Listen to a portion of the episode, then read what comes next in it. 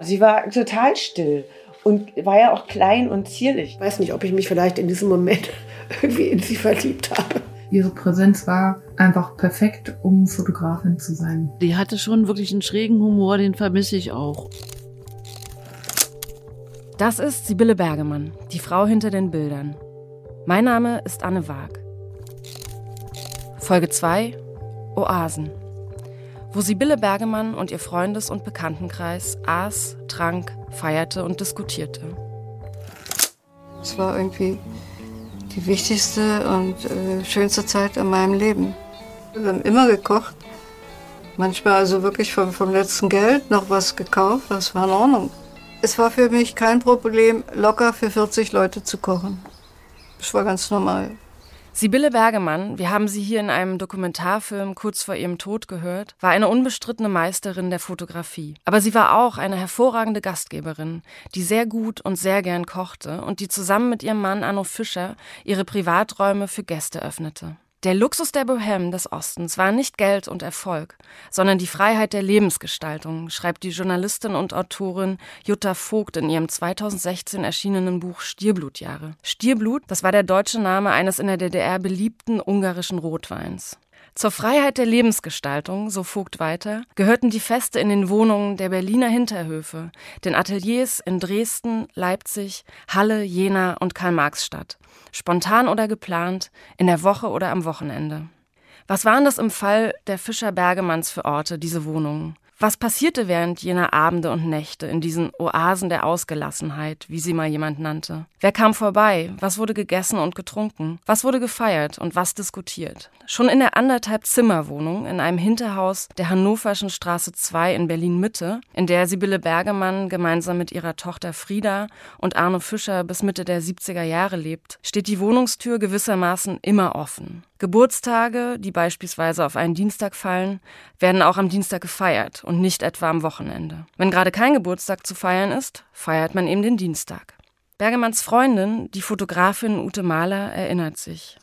Das war eigentlich völlig egal, weil man äh, so, man ging hin, wann, wann es einem passte. Es gab keinen Anfang und das Ende war offen.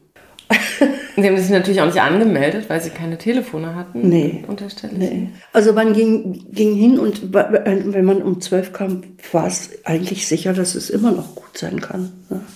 Wenn man an der Wohnungstür klingelt, bellen die Hunde der Fischer Bergemanns. Zu Gast sind andere Fotografinnen, Journalistinnen und Künstlerinnen, Menschen wie der Grafiker Grisha Meyer, der sich an den Abend erinnert, als er Bergemann und Fischer kennenlernt. Wir saßen da abends und es war irgendwie war sehr, war sehr, sehr merkwürdig. Also äh, Arno saß an einem großen äh, äh, Tonbandgerät und nahm irgendwelche Westradio-Musik auf, nächtelang. Also ich weiß nicht, es waren Sachen, die ich noch nicht gehört hatte. Sibylle Bergemann kam mir vor, indem sie irgendwann übermüdet aus der Dunkelkammer kam. Also ähm, offensichtlich war das Arrangement so, dass Arno machte abends seine Musik mit ein bisschen Wodka und äh, Sibylle stand in der Dunkelkammer. Die Nachbarn beschweren sich über den Lärm, Tochter Frieda über ihre gestörte Privatsphäre. Ich war ja wirklich noch ein Kind. Ich fand das nicht so toll, dass da jeden Abend bunte Bühne war. Ich habe mich dann manchmal auch wirklich nicht durchgetraut, wenn es zu viele Leute waren, wenn ich mal pinkeln musste. Ich ähm, musste mich halt morgens irgendwie zur Schule schleichen, weil die natürlich müde waren und waren halt nur anderthalb Zimmer und ich musste immer, mein Zimmer war am Ende der Wohnung, ich musste da halt morgens auch durch. Und wenn ich was vergessen hatte, musste ich wieder zurück. Das sollte ich nicht. Nach dem Umzug der Familie wird die Altbauwohnung am Schiffbauerdamm 12 zum Treffpunkt, zum fotografischen Salon. Das Wohnzimmer der 160 Quadratmeter mit Flügeltüren und Eichenparkett, einem Sofa und ein paar Stühlen, mit Kisten und Kästen voller Fotos, dekorieren Bergemann und Fischer mit Palmen, Oleander und Lorbeerbäumen, mit Spiegeln, Porzellanfiguren und Puppenköpfen. Frieda bezieht ein eigenes Zimmer, Sibylle den Salon. Arno bewahrt in einem vierten Zimmer seine Kamerasammlung in alten Aquarien auf. So eine Art Vitrine hat er sich so selber gebaut. Genau. Und irgendwie, irgendwie Unmengen an Aquarien. gab heute hier immer noch Aquarien. Der ist so, so ein Traubenzüchter festgefahren gegangen. Irgendwie hat ihn das interessiert, keine Ahnung. Stand irgendwie mal wieder mit einem Karton vor der Tür mit Löchern drin. Keine Ahnung, auf alle Fälle kaufte er dann, kam er immer wieder mit Vögeln an. Dann wurde das Zimmer nach und nach zum Vogelzimmer und dann ist er auch gezielt los und hat Vögel in dem, es gab am Alex irgendwie so einen Zooladen, mhm. die ihn natürlich auch schon kannten und da hat er immer die gekauft, die ihm leid tun. Mhm. Dann haben ihm natürlich plötzlich alle leid getan. Und das heißt, das war ein eigener Raum, da durfte vor allem er rein. Mhm. Und wir zum Füttern. Dank Arno Fischers Tierliebe und unter kräftiger Mitwirkung der Vögel selbst wuchs die Sammlung über die Jahre. Wie viele waren das zu Hochzeiten, was glaubst du? Bestimmt mindestens 100. Und ein Vogel konnte was pfeifen? Ähm, ähm, es gab Jakob, der erste ähm, war ein Beo. Mhm. Der konnte, der konnte sprechen. Der hatte die Stimme meiner Mutter und sagte dann auch immer Arno. Nein. Arno. Und aber Jakob, aber Jakob. Toll. Eine Wohnung wie ein Bühnenbild, ruft ein Theaterregisseur bei diesem Anblick. Und diese Bühne ist ein Salon, den auch internationale Fotografinnen besuchen. Wie es dazu gekommen ist, erzählt Sibylle Bergemann einmal selbst. Wir haben ganz viel Besuch gehabt, also sehr viele Kollegen und, und Studenten waren da. Und dann, es gab ja unter Linden einen ein Ausstellungsraum von, den, von dem französischen Kulturinstitut. Und dieser äh, Mann, Dominique Payas, war ein, ein Fotofreak. Und wenn dort Ausstellungen waren, waren nicht nur Franzosen, aber zum großen Teil von Franzosen, da wollten die Franzosen, haben immer gefragt, na und was ist denn hier? Wir wollen jetzt mal hier DDR-Fotografen auch kennenlernen. Und dann sind die oft zu uns gekommen, wenn sie eine Ausstellung hatten. Und dann haben wir also auf dem Sofa haben sie alle gesessen. Cartier-Bresson, Kudelka, Robert Frank, Newton. Das waren tolle Abende. Anders als ihr Mann Werner schwänzt Ute Mahler viele dieser Abende, weil sie sich ihre fotografischen Vorbilder, Götter, wie sie sagt, nicht durch echte Begegnungen entzaubern lassen will. Das war eine bewusste Entscheidung. Ich wollte, ich wollte nicht enttäuscht werden. Für mich waren die Bilder zum Teil so wichtig, dass ich also die gerne, ich wollte sie nicht kennenlernen. Wen haben Sie denn kennengelernt? Helmut Newton habe ich kennengelernt.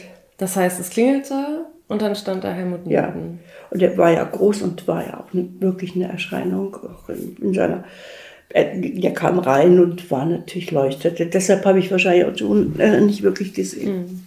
Es mhm. war sehr komisch dann irgendwann hat man ihm Fotos gezeigt. Ich habe ihm auch meine Modefotos gezeigt. Es ist wirklich unglaublich rührend, ja. Und die hat er sich sehr höflich angeguckt. ich glaube, die haben ihn nicht die Bohle interessiert, ja. Es war sehr komisch.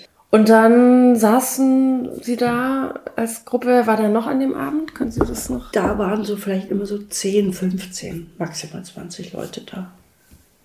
Und hatten Sie das Gefühl, auch vielleicht rückblicken, dass das ein Austausch auf Augenhöhe war? Unbedingt, ja. Unbedingt. Also das fand ich wirklich erstaunlich, wenn ich mir vorstelle, dass man so große Fotografen, mit welchem Respekt man denen begegnet heute, ja. Das war damals, war Respekt, aber es war nicht so, das war Augenhöhe.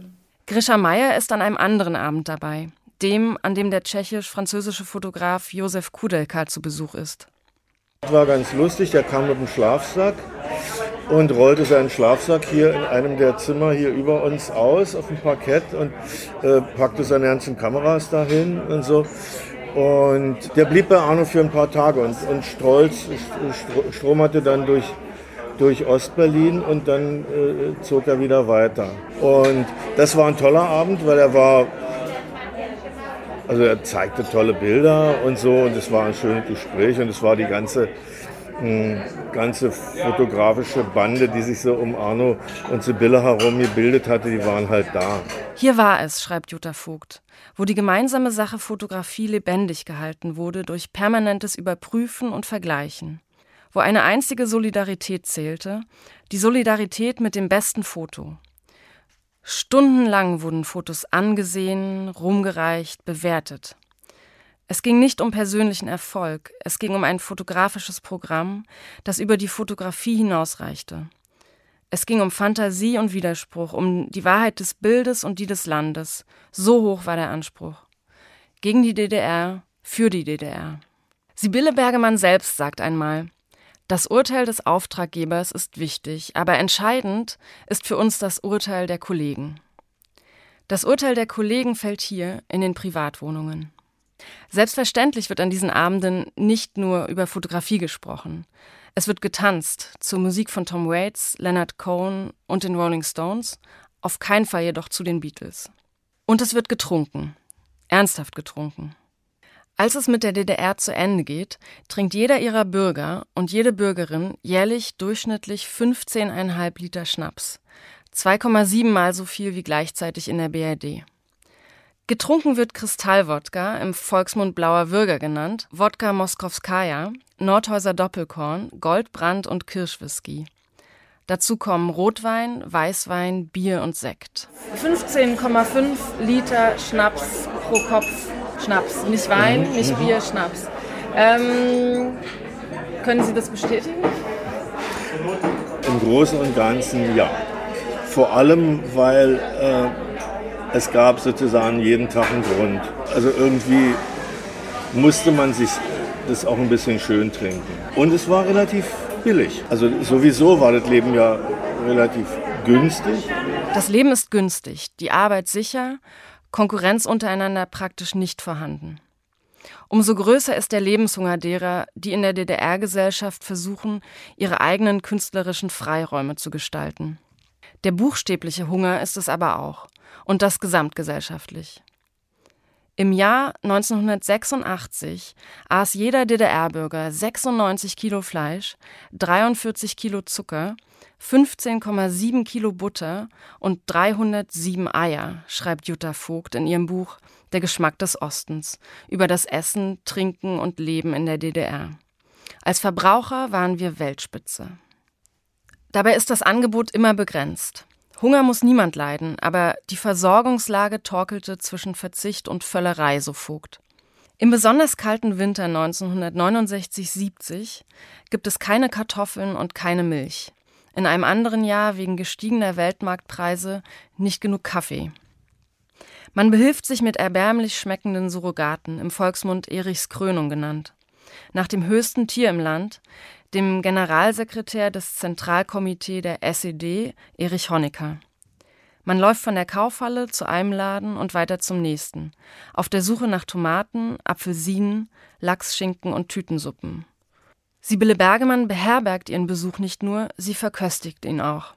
Ute Mahler? Also Sibylle konnte großartig kochen, ja.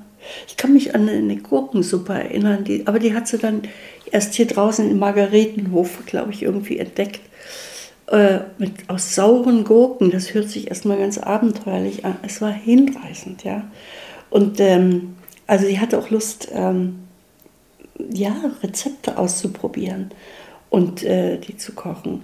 Und ich glaube, sie hat ja auch die, die Sachen noch eingekauft. Es war auch dann zu schleppen.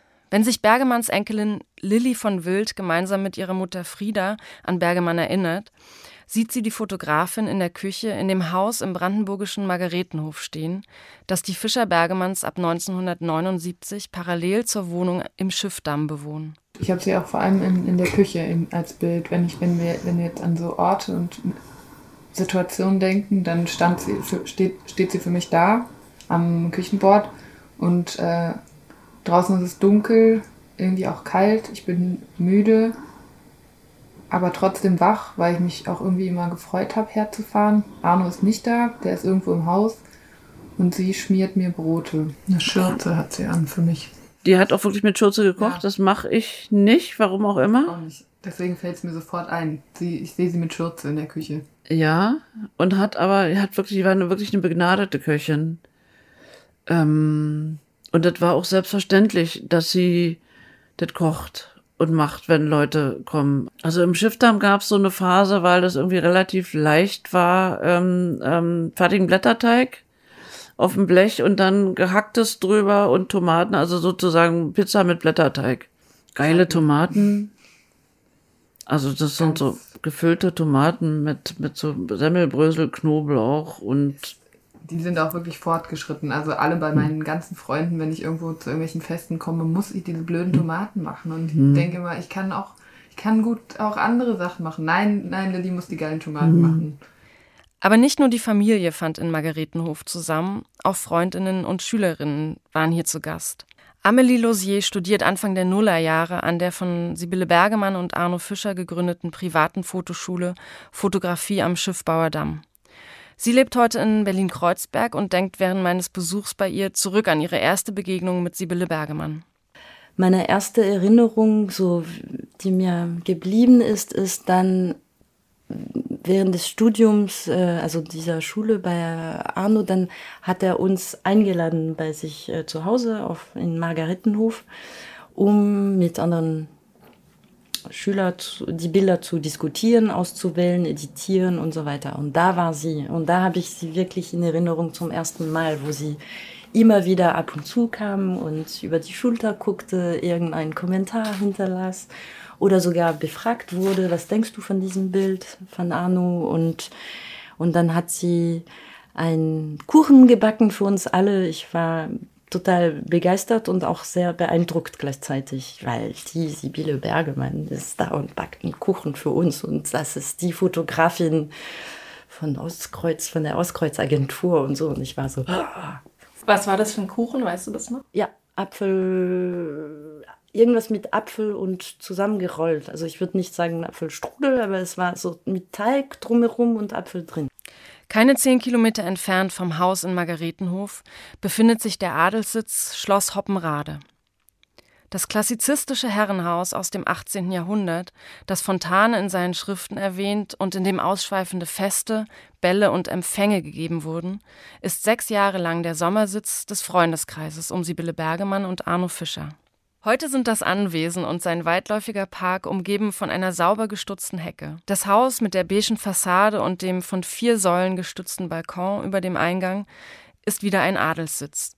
Als Bergemann es Anfang der 70er Jahre auf einem Reportageausflug entdeckt, steht es seit Jahrzehnten leer und wird zusehends zur Ruine. Die Fassade bröckelt und in der Regenrinne wächst Unkraut. Für 37,40 Mark monatlich mietet sie drei der herrschaftlichen Räume in der ersten Etage und macht sie zum sommerlichen Spiel- und Arbeitsplatz. Grisha Meier. Poppenrade war natürlich irgendwie insofern toll, weil es war sowas von runtergerockt und sowas von kurz vorm Zusammenfallen, sage ich jetzt mal, dass es, äh, das hatte schon irgendwie allein dadurch was. Und dann haben die natürlich auch eine Begabung gehabt, irgendwie einen Tourneestuhl in die Ecke zu stellen und eine, und eine Zimmerpalme daneben und einen schönen alten Regenschirm äh, irgendwie dazu drapieren und dann war das ein fertiges Zimmer. Ansonsten war das Ding völlig runter und drumherum war völlig im Eimer. Alles war irgendwie kaputt. Und Ute Mahler. Ich war da, weil diese zwei Riesenzimmer, äh, die waren mit Holz getäfelt, aber gestrichen. Weiß, ocker, irgendwann so grau-braun-weiß. So, also war irgendwie so furchtbare Farbe. Und da waren ja auch, äh, ich weiß nicht, was vorher in den Räumen, wie die vermietet waren. Also es war wirklich ganz schlimm. Und Sibylle hatte sich äh, vorgenommen, dass das Holz wieder da sein muss. Ja. Und im, im Osten gab es Laxyl, das war so, äh, ja, so wahnsinnige Säure. Ja. Und äh, wenn man die so auf äh, Farbe äh, mit heißem Wasser aufbrachte, ja, dann entstanden so Blasen und Dämpfe. Und dann musste man aber noch mit einer Bürste in die Ecken äh, kommen, um das alles wegzubeizen. Ähm, also ich kenne Sibylle am Anfang wirklich nur mit völlig, zerbeit, äh, völlig verbeizten Händen. Ja. Also war, sie hatte richtig rote Hände, immer zu, weil das ging ja so schnell nicht weg. Also es war eine Wahnsinnsarbeit, die sie da sich vorgenommen hat. Aber sie hat es eben durchgezogen und ähm, äh, der erste große Raum war wirklich befreit vom, von der Farbe. Und eben so ein Holz täfelte bis an die Decke, ich glaube, so war das. Es war schon beeindruckend. Das war dunkles Holz? Es war ein dunkelbraunes, warmes Holz. Also nicht so ein schwarzes Holz, sondern sie hat es dann Vielleicht hat sie es auch nicht nochmal gebeißt. Es war so ein, wie, wie, ja, wie so Birkenholz mhm. fast, ja. Mhm. Sie sagt an irgendeiner Stelle mal, dass es so schöne, dass, genau die Hauttöne so ja. schön herausgeholt mhm. hat. Und dann waren ja diese großen Fenster und dann kam sehr schönes Licht äh, rein und reflektierte diese Wärme. Sibylle Bergemann nutzt dieses Licht selbstverständlich zum Fotografieren. 2001 erinnert sie sich in einem Dokumentarfilm an eine Modesession mit den Schauspielerinnen Katharina Thalbach und Angelika Domröse. Ja, die haben dann irgendwie sich haben Sachen mitgebracht und haben irgendwie sich Klamotten angezogen, gegenseitig, was sie so hatten und mitgebracht haben. Und äh, ja, hier hängt ein Spiegel und man konnte auch sehr schön in den Spiegel rein fotografieren. Also es war nicht, äh, war nie Stress eigentlich, immer irgendwie leicht. Wenn man hier rauskam, war das irgendwie, als ob man auf eine Insel fährt oder so. Es war, das andere fiel dann ab. Sibylle Bergemann und Arno Fischer machen hier Mode- und Porträtaufnahmen für die Zeitschrift Sibylle. Der Dramatiker Heiner Müller und der Westberliner Fotograf Michael Rütz kommen zum Arbeiten vorbei. Und es wird, natürlich auch hier, gefeiert. Die Schauspielerin Angelika Domröse, jene Paula aus einem der erfolgreichsten DDR-Filme überhaupt, die Legende von Paul und Paula, sagt 2001 in einem Dokumentarfilm über Hoppenrade. Denken Sie gerne an die Feste zurück? Oh ja, das war sehr außergewöhnlich. Die Feste von, von Bergemann und Fischer oder Fischer, Bergemann, die waren ja berühmt. Wir hatten so ein Lebensgefühl, dass wir so ganz am Puls der Zeit sind. Wir sind so ganz modern und vertreten das, was man gerade empfindet auf der ganzen Welt und nicht nur in der DDR. Auch Grisha Meyer erinnert sich an die Feiern. Und da gab es komische Feste, klar, man verkleidete sich, gab ein schönes Fliegerfest, von dem alle noch reden, glaube ich. Ein Fliegerfest. Alle hatten entweder Propeller auf dem Kopf oder eine, eine Fliegerjacke an oder, oder brachten ihre Modellflugzeuge mit oder irgendwas. Also irgendwie. Äh, da gab es öfter so Motto-Partys. So ein bisschen, glaube ich, gab es das öfter, ja. Gab es öfter. Also ich war eher, also ich war, da war ich nur, glaube ich, ein, zwei Mal bei den Partys, aber ich war halt dann draußen, auch wenn entweder Marina oder andere Freundinnen, die ich hatte, die Models waren, die da fotografiert wurden und so, äh, dann blieb man da einfach zwei, drei Tage und die machten da ihre Mode-Sessions und dann fuhr man halt wieder zurück. Ute Mahler erinnert sich besonders an die Bettensituation. Wir haben dann übernachtet, ja. Da gab es dann so Feldbetten. Ich meine, wenn alle da, die ganze Gesellschaft da blieb, äh, ja, dann haben wir alle in einem Raum geschlafen, es war okay. Es klingt ein bisschen wie Ferienlager. Ja, ja, war, war, war, war lustig und schön. Aber da ist mir aufgefallen, dass auch meine Eltern ganz oft da waren mit ihrem Besuch. Es gibt ganz viele Fotos auf dem Balkon, wo dann Arno grillt auf dem Balkon. Noch einmal Sibylle Bergemann. Ja, da hängt Jakob, ein Beo. Ja, und alles andere, ja, es war eigentlich spielte sich das ganze Leben im Sommer hier auf dem Balkon ab. Hier war Sonne den ganzen Tag. Also wir haben hier gefrühstückt. Gegrillt haben wir, glaube ich, nicht. Äh, ja, hier konnte man runtergucken. Die Leute haben von oben, von unten nach oben geguckt und haben wir gequatscht. Und eigentlich haben wir die Sommer in Hoppenrade hauptsächlich hier auf dem Balkon verbracht. Wir verbrachten romantische Grillabende auf brüchigen Schlossbalkons, schreibt die Autorin Jutta Vogt. Zum Grillen nutzten wir einen Fußabtreter aus Metall, denn Grillgeräte waren Mangelware. Eines von Sibylle Bergemanns in Hoppenrade entstandenen Schwarz-Weiß-Fotos zeigt einen langen gedeckten Tisch. Darauf stehen wie zu einem zufälligen Stillleben arrangiert Weingläser, Teller, eine große Schale mit Brot, ein Strauß Feldblumen in einer Vase mehrere brennende Kerzen in verschnörkelten Ständern. Aus den zwei bodentiefen Fenstern im Hintergrund des Bildes fällt sanftes Licht durch das Blätterwerk großer Topfpflanzen auf die Szenerie, die wirkt, als würde sich gleich die Tischgesellschaft zum Essen zusammenfinden. Irgendwann, im siebten Jahr, brechen Unbekannte in die Räume des Schlosses ein. Danach fühlen sie sich für Sibylle Bergemann entweiht an. Und damit ist die Luft, ist das Licht, ist das Leben raus aus Hoppenrade. Sie lassen es hinter sich. An die Sommer in ihrem Schloss werden sie noch lange denken. Jetzt, da wir wissen, wie Sibylle Bergemann gelebt und gefeiert hat, widmen wir uns in der nächsten Folge ihrer Arbeit. Wie fotografierte sie? Und wie war es, von ihr fotografiert zu werden? Sibylle Bergemann, die Frau hinter den Bildern, wird konzipiert, recherchiert und moderiert von mir, Anne Waag. Aufnahmeleitung Olga Simons. Produktion Artbeats. Dieser Podcast wird ermöglicht durch den Förderverein der Berlinischen Galerie, Landesmuseum für moderne Kunst, Fotografie und Architektur. Vielen Dank an meine Gesprächspartnerinnen für diese Folge. Frieda von Wild, Lilly von Wild, Ute Mahler, Grisha Meyer und Amelie Losier. Die Ausstellung Sibylle Bergemann, Stadt, Land, Hund, Fotografien 1966 bis 2010, in deren Rahmen dieser Podcast entsteht, ist aktuell in der Berlinischen Galerie zu sehen. Auf der Website des Museums findet ihr unveröffentlichtes Archivmaterial aus dem Umfeld Sibylle Bergemanns, eine Playlist, Videos, das Rezept für die geilen Tomaten und natürlich jede Menge Fotografien zu allen Folgen.